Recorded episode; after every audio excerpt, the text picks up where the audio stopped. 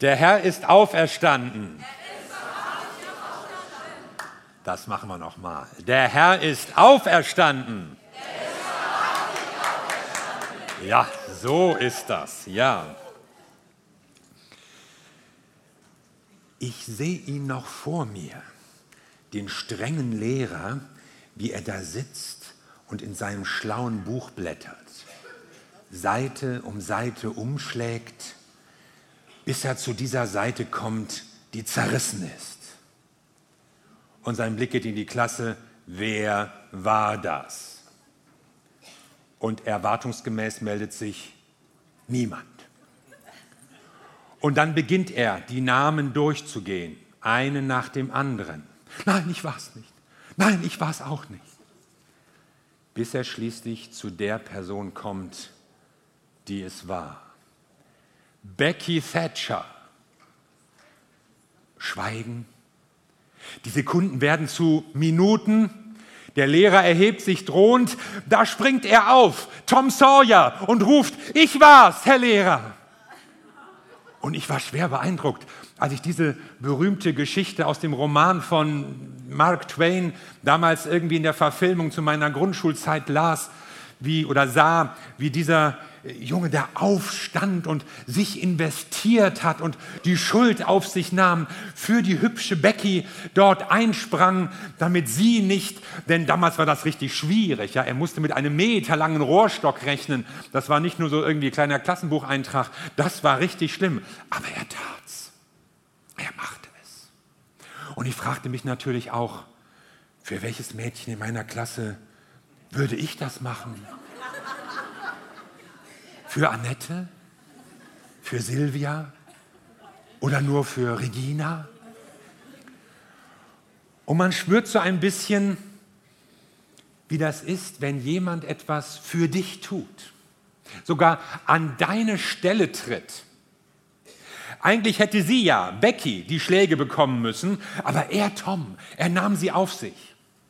So wie du eigentlich die Strafe für deine Schuld, für deine Sünde tragen müsstest für alles Böse, was du je in deinem Leben getan hast, für all das Schlechte, was du angerichtet hast. Aber da war einer, der für dich in die Bresche sprang. Da ist einer gekommen, der hat das alles auf sich genommen.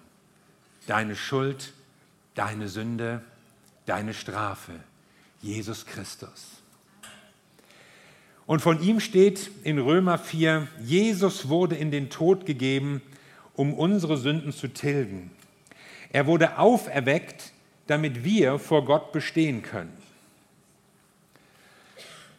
Ja, das ist ja alles schön und gut mit eurem Jesus. Er, er war wirklich ein guter Mensch, aber das mit der Auferstehung, ja, das kann ich nicht glauben.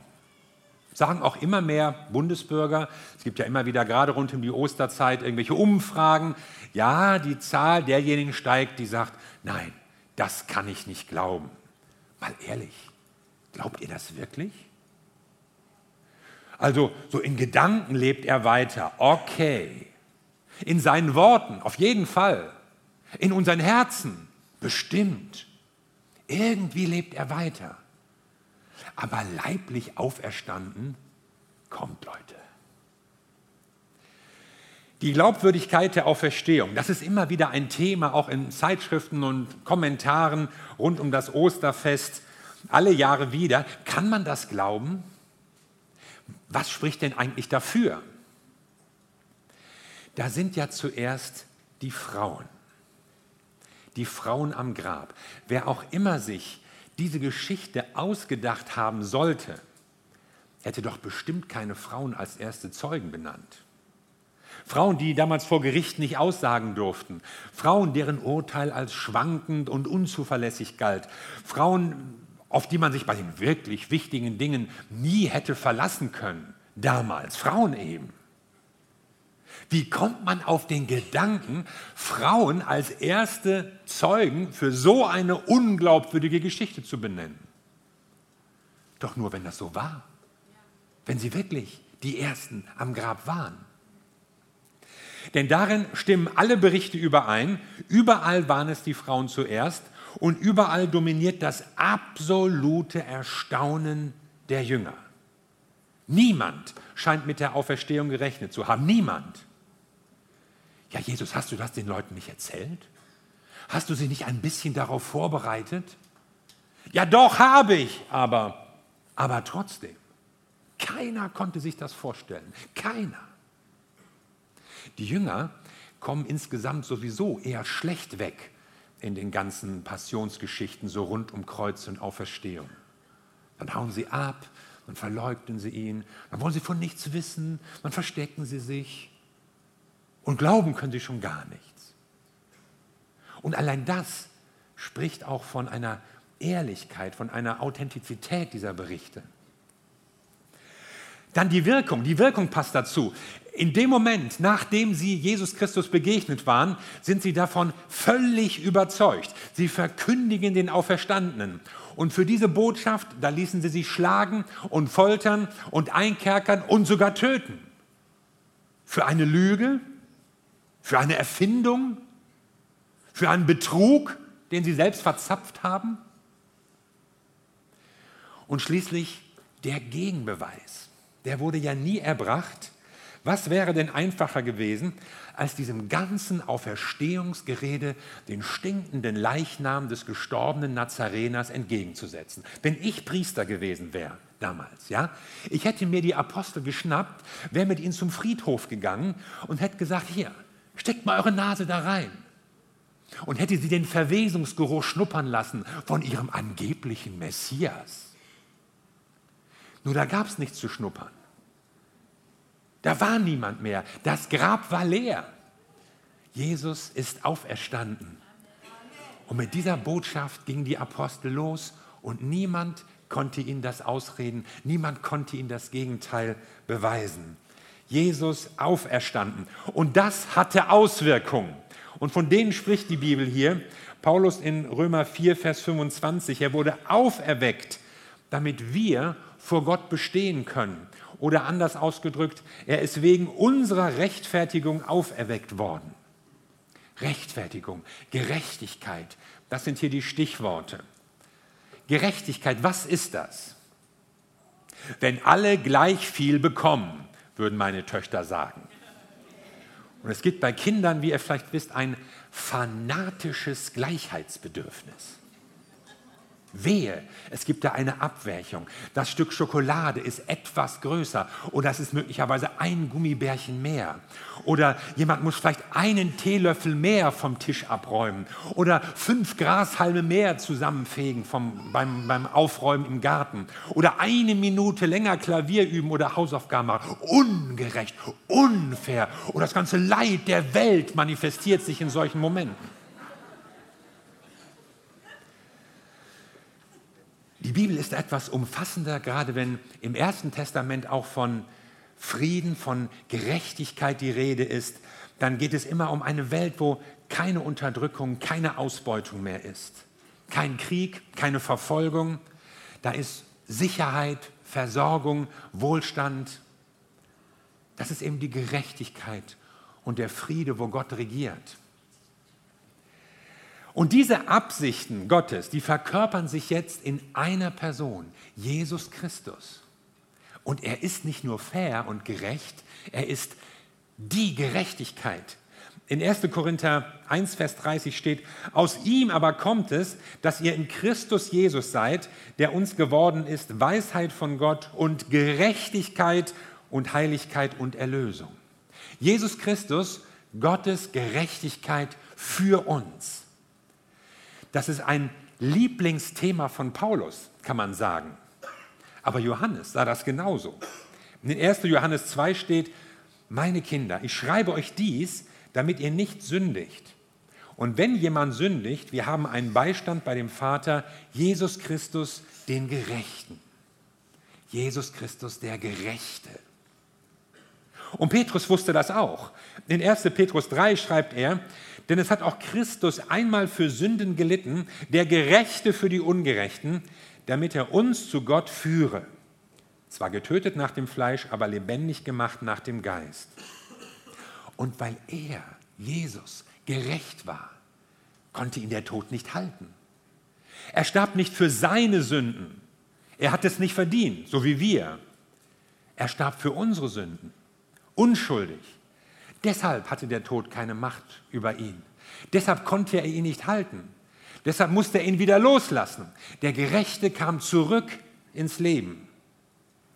In Römer 1 steht, durch die Kraft des Heiligen Geistes wurde er, Jesus, von den Toten auferweckt. So bestätigt Gott ihn als seinen Sohn und verlieh ihm die Macht, die ihm gebührt. Der Gerechte wird noch einmal bestätigt, gerechtfertigt. Und hier zeigt sich, dass die Rechtfertigung des Sünders nicht nur irgendwie so ein Trick oder so ein Coup war, den Jesus eingefädelt hatte, fast so am Vater im Himmel vorbei. Manche sehen ja noch so einen Gegensatz zwischen dem lieben Herrn Jesus und dem strengen Gott, der im Alten Testament aufgeführt wird.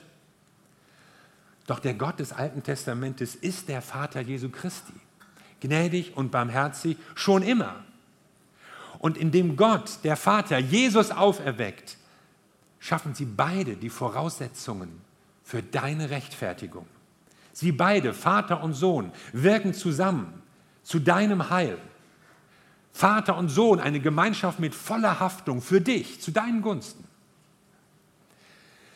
Und durch die Auferstehung prägt Gott das Siegel der Bestätigung, so ein Siegel der Bestätigung auf alles das, was Jesus gesagt und gemacht und getan hat. So wird die Auferstehung zu einem Markenzeichen, so ein Brand. Ja? Heute spielen ja Markenartikel eine ganz große Rolle. Das sind so bestimmte Waren, die haben dann so ein bestimmtes Zeichen, das steht, ja, vielleicht auch für Qualität, aber auf jeden Fall für einen höheren Preis und einen höheren Gewinn, den man damit machen kann. Ich war mal auf einem Markt in einem arabischen Land und da gab es tolle Artikel, viel günstiger als in Deutschland. Gucci-Handtaschen, super Kleider, Uhren. Ich saß in einem Uhrengeschäft, Leute. Rolex, Cartier, Philippe Patek, Maurice Lacroix. Für 30, 40, 50 Dollar. Sagenhaft.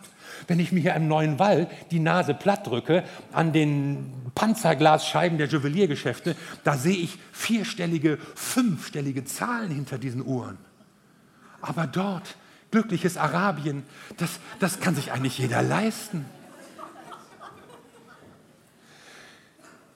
Bei Uhren, bei Handtaschen, bei T-Shirts funktioniert das ja noch. Man macht das einfach nach. Aber bei der Auferstehung funktioniert das nicht so einfach. Das hat noch keiner hingekriegt, jemanden aus dem Grab rauszuholen. Da gehört schon mehr zu. Das konnte nur einer. Das konnte keiner nachmachen. Jesus Christus, der Gerechte, wurde in der Auferstehung als Sohn Gottes, als Retter der Menschheit erwiesen. Und dieser Gerechte, Jesus Christus, wendet sich jetzt uns zu und sagt, ihr könnt an meiner Gerechtigkeit Anteil haben. Im Ernst? Ja, ihr könnt so gerecht sein, wie ich gerecht bin. Ja, das ist doch unmöglich. Kann ich, meinst du, so bin ich nicht. Ich, ich wage es gar nicht, mich mit dir zu vergleichen, Herr. Ich würde nie wagen, mich mit dir auf eine Stufe zu stellen. Brauchst du auch nicht, sagt Jesus. Ich habe mich schon mit dir auf eine Stufe gestellt. Ich bin einer von euch geworden, so wie ihr. Und warum? Damit ihr so werden könnt wie ich, gerecht. Um unserer Rechtfertigung willen auferweckt. Der Kirchenvater Irenäus hat es mal so auf die Formel gebracht. Christus ist zu dem geworden, was wir sind, damit er uns zu dem machen kann, was er war. Und so drückt das die Bibel hier die Hoffnung für alle eben auch aus. Er wurde auferweckt, damit wir vor Gott bestehen können. Es geht um Rechtfertigung. Das bedeutet, Gott spricht dich gerecht. Er erklärt dich für gerecht. Er stellt dich als Gerechten hin. Und dieses Wort wird bei Paulus ausschließlich für das Handeln Gottes verwendet. Und es wird nicht verwendet für ein Verurteilen oder ein Bestrafen, sondern immer für etwas Gutes, ein positiver Satz, der über jemanden fällt, du bist gerecht gesprochen. Die Gerechtigkeit, die zum Wesen Gottes gehört, wird dem Glaubenden geschenkt. Rechtfertigung bedeutet also, ich kann vor Gott bestehen. Selbstverständlich ist das nicht. Normalerweise kann kein Mensch vor Gott bestehen. Alle haben gesündigt. Alle ausnahmslos. Wir können aus unserer Kraft nicht so leben, wie es Gott gefällt. Was nun? Wenn es irgendeinen Weg geben soll, wie die Menschen wieder zu Gott kommen, wenn es irgendeine Möglichkeit geben soll, wie wir in Gemeinschaft mit dem himmlischen Vater treten können, dann müsste er diesen Weg schon selbst entwickeln. Dann müsste er sich schon selbst was einfallen lassen. Dann müsste er schon selbst die Initiative ergreifen. Und deshalb wurde Gott Mensch in Jesus Christus. Deshalb gab Jesus Christus sein Leben in den Tod als ein Opfer für unsere Sünden. Er, der Unschuldige, bezahlte für uns die Schuldigen. Deshalb wurde Jesus auferweckt, damit wir Anteil haben können an seinem neuen Leben. Woran denkst du, wenn du das Wort Gerechtigkeit hörst? Ich denke zunächst mal an die Verteilung von Gütern, von Wohlstand. Jeder tut, was er soll und bekommt, was er braucht. Aber die Welt ist nun mal ungerecht. Manche haben enorm viel und andere sind bettelarm. Und ich? Ich bin irgendwo dazwischen, je nachdem, von wo aus man blickt. Für die Millionäre und Milliardäre der Welt bin ich, bin ich ein armer Schlucker. Aber für die unterste Milliarde, so hat der Ökonom Paul, Paul Collier mal ein aufrüttelndes Buch genannt, die unterste Milliarde, für die Leute bin ich ein fetter, satter Wohlstandsbolzen. Und du auch. Gerechtigkeit, dabei denke ich an die Justiz so eine Gerichtsszene. Wie läuft das hier ab? Überhaupt, wie werden Menschen behandelt, etwa vor Gericht? Reiche besser als Arme? Ausländer schlechter als Deutsche? Akademiker zuvorkommender als Hilfsarbeiter? Gerechtigkeit. Ich denke auch an diesen schwarzen Mann oder diesen schwarz gekleideten Mann, der in kurzen Hosen über einen Rasen läuft Immer mit den Augen am Ball und der Pfeife im Mund, jederzeit bereit, Regelbrüche mit einem durchdringenden Pfiff zu ahnden, penibel auf Unparteilichkeit bedacht, damit das Ergebnis ja unter gerechten Bedingungen zustande kommt. Gerechtigkeit. Dazu fällt mir noch unsere Selbstgerechtigkeit ein. Meine Selbstgerechtigkeit, mit der ich mich immer entschuldigen kann die Schuld auf andere schiebe, mit der ich immer begründen kann, warum ich nicht anders konnte, warum mich keine Schuld trifft, warum andere diese Misere zu verantworten haben. Selbstgerechtigkeit hat viele Gesichter. Ich weiß schon selbst, was gut für mich ist. Ich verstehe die Bibelstelle aber so. Der Heilige Geist muss mir selbst zeigen, ob ich das so machen soll. Nun werd mal bloß nicht gesetzlich. Hast du auch schon mal solche Sätze gesagt? oder gedacht. Alles Sätze, die unsere Einschätzung, unser Empfinden an die erste Stelle setzen. Ich entscheide, ich finde, ich sehe das so. Meine eigene Gerechtigkeit. Ich finde mich okay, wie ich das mache. Ich mache es schon richtig. Und dann gibt es dann noch die Gerechtigkeit Gottes. Für viele ein Angstbegriff, jedenfalls seinerzeit für Martin Luther. Die Gerechtigkeit Gottes, die uns überführt. Die Gerechtigkeit Gottes, die uns richtet.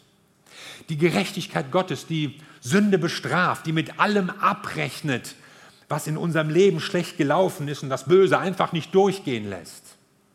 Die Gerechtigkeit eines Richters, so befürchtete Luther, mit der wir alle vor Gott abgeurteilt werden. Unvermeidbar, unerbittlich, unausweichlich das machte ihm Angst. Bis, bis er beim Lesen des Römerbriefes, unseres Römerbriefes, die Beobachtung machte, Gerechtigkeit Gottes ist eben nicht die strafende Gerechtigkeit, mit der Gott uns richtet. Gottes Gerechtigkeit ist das Geschenk, mit der er uns gerecht spricht. Gottes Gerechtigkeit ist die Gerechtigkeit von Jesus Christus, die uns geschenkt wird. Du bist jetzt so gerecht wie Jesus Christus. Gottes Gerechtigkeit ist Freispruch für dich. Deine eigene Gerechtigkeit genügt nicht. Wir brauchen eine neue, eine umfassende Gerechtigkeit. Und sie kommt von Gott. Sie ist Geschenk Gottes. Sie ist Teil des neuen Lebens, das Gott uns anbietet. Gerechtigkeit Gottes, eben nicht die strafende Gerechtigkeit, die dafür sorgt, dass nichts Böses irgendwie durchgehen kann, sondern die Gerechtigkeit, die Gott jedem zuspricht, der an ihn glaubt.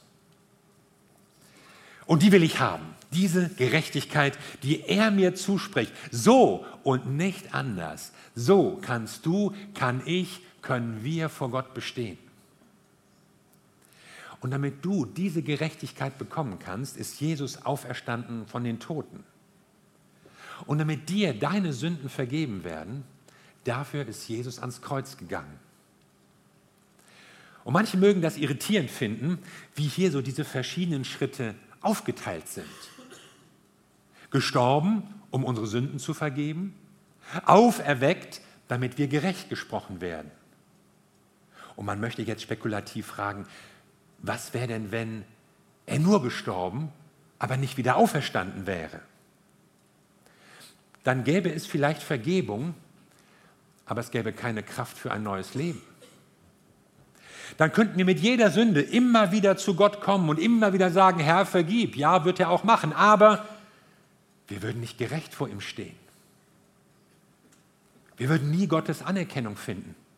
Wir wären kraftlos. Wir würden bleiben in unseren Sünden, verstrickt wie ein Vogel in irgendeinem Netz, nicht Teilhabe an dem neuen Leben in der Kraft seiner Auferstehung.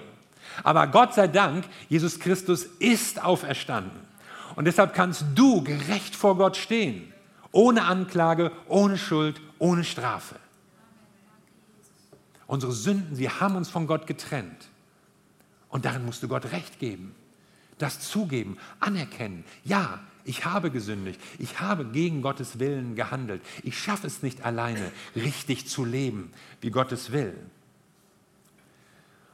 Und deshalb bin ich so dankbar, dass Gott seinen Sohn gab und uns einen Weg gezeigt hat, raus aus der Macht der Sünde und hinein in ein neues Leben, ein Weg, der uns zurück zu Gott bringt. In der Auferstehung von Jesus bestätigt Gott selbst, Du bist gerecht. Du bist gerecht wie Jesus Christus. Du bist freigesprochen, wenn du ihm glaubst. Und weil du jetzt von Gott gerecht gesprochen bist, kannst du anders leben, anders handeln, anders dienen. Wirst du als Gerechter oder als Gerechte dich auch für Gerechtigkeit einsetzen? Wirst du als Zeuge für Jesus eintreten und davon reden können, davon Zeugnis ablegen können, was Jesus Christus in deinem Leben getan hat. Jesus wurde in den Tod gegeben, um unsere Sünden zu tilgen. Er wurde auferweckt, damit wir vor Gott bestehen können. Das ist Grund zum Feiern. Und darum geht es beim Osterfest, um dieses Fest der Auferstehung, um das Feiern dessen, was Jesus Christus für uns getan hat. Wir feiern, weil wir von Gott angenommen worden sind. Wir feiern, weil wir von Gott gerecht gesprochen worden sind. Und ich wünsche mir so, dass diese Wahrheit so ganz neu in unsere Gedanken und in unser Herzen hineinfallen kann. Und dass keiner hier routiniert rausgeht und sagt, ja, war netter Ostergottesdienst, alles schon mal gehört, stimmt und ja, auferstanden, da war was, sondern ich möchte, dass ihr das erleben könnt und dass ihr erfahrt, dieser Gott, der Jesus Christus auferweckt hat, er hat mich gerecht gesprochen. Und mit welcher Last und welcher Schuld du vielleicht auch immer hier reingekommen bist, du kannst es loswerden und du kannst es ablegen. Was auch immer dich bedrückt, was auch immer dich von Gott trennen mag, es gibt Freispruch für dich. Denn Jesus hat alles für dich getan. Amen. Amen. Lass uns beten.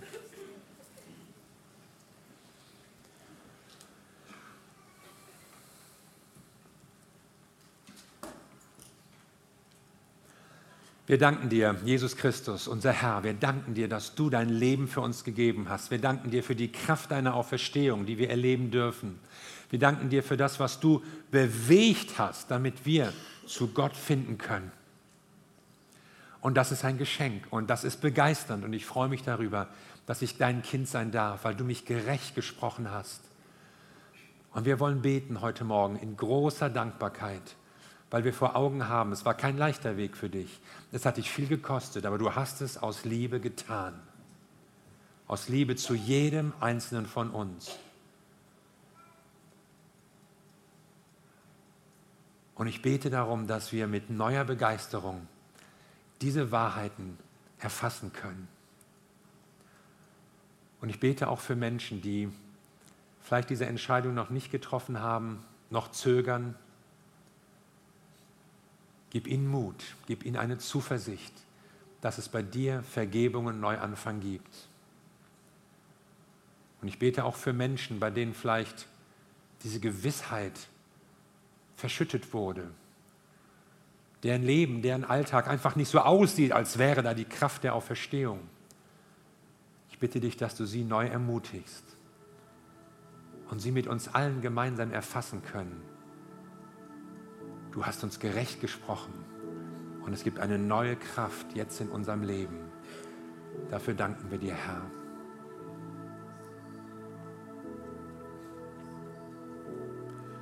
Lass uns noch eine Zeit des persönlichen Gebets haben und des Nachdenkens, egal wo du jetzt bist.